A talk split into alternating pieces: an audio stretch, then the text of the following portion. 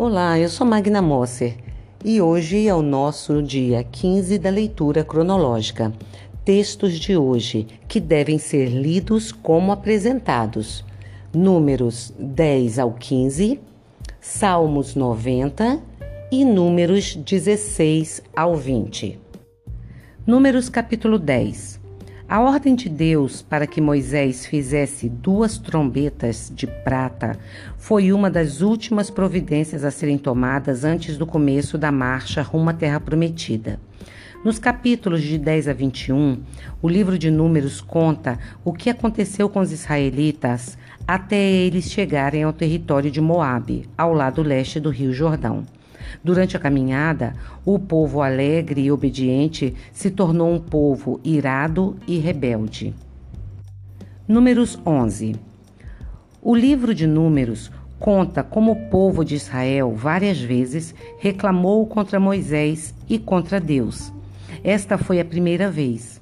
Deus mandou um fogo que queimou parte do acampamento, mas nem por isso o povo parou de se queixar. Números 12.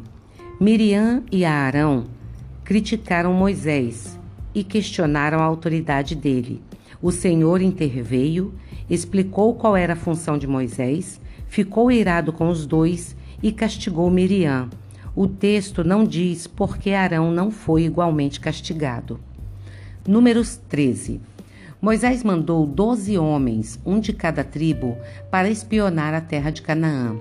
Depois de 40 dias, eles voltaram e fizeram um relatório ao povo, dizendo que, de fato, a terra era boa e rica, mas que os moradores eram fortes e as cidades tinham muralhas.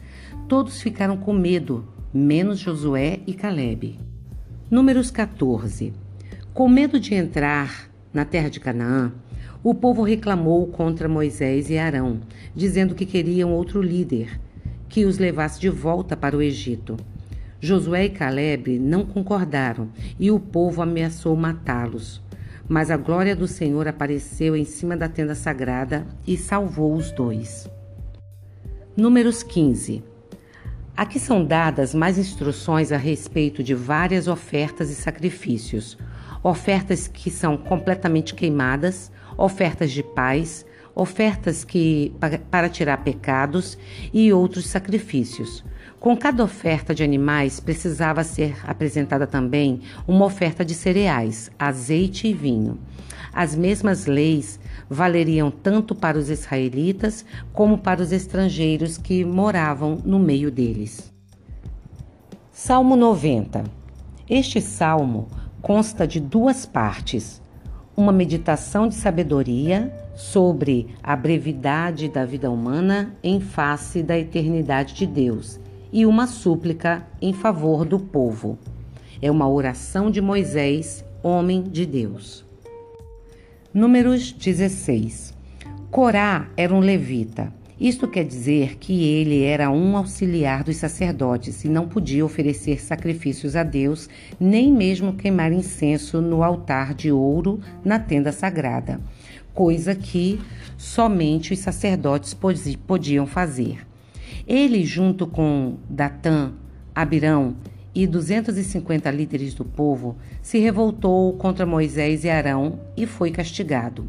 O restante do capítulo 16 apresenta dois episódios relacionados com essa revolta de Corá, Datã e Abirão. Números 17.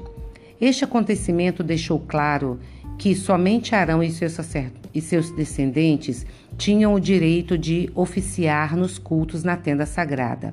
Os outros israelitas estariam proibidos de se aproximarem da tenda ou lidarem com objetos sagrados. Números 18. Neste capítulo, Deus explica a Arão os deveres e os privilégios dos sacerdotes e dos levitas.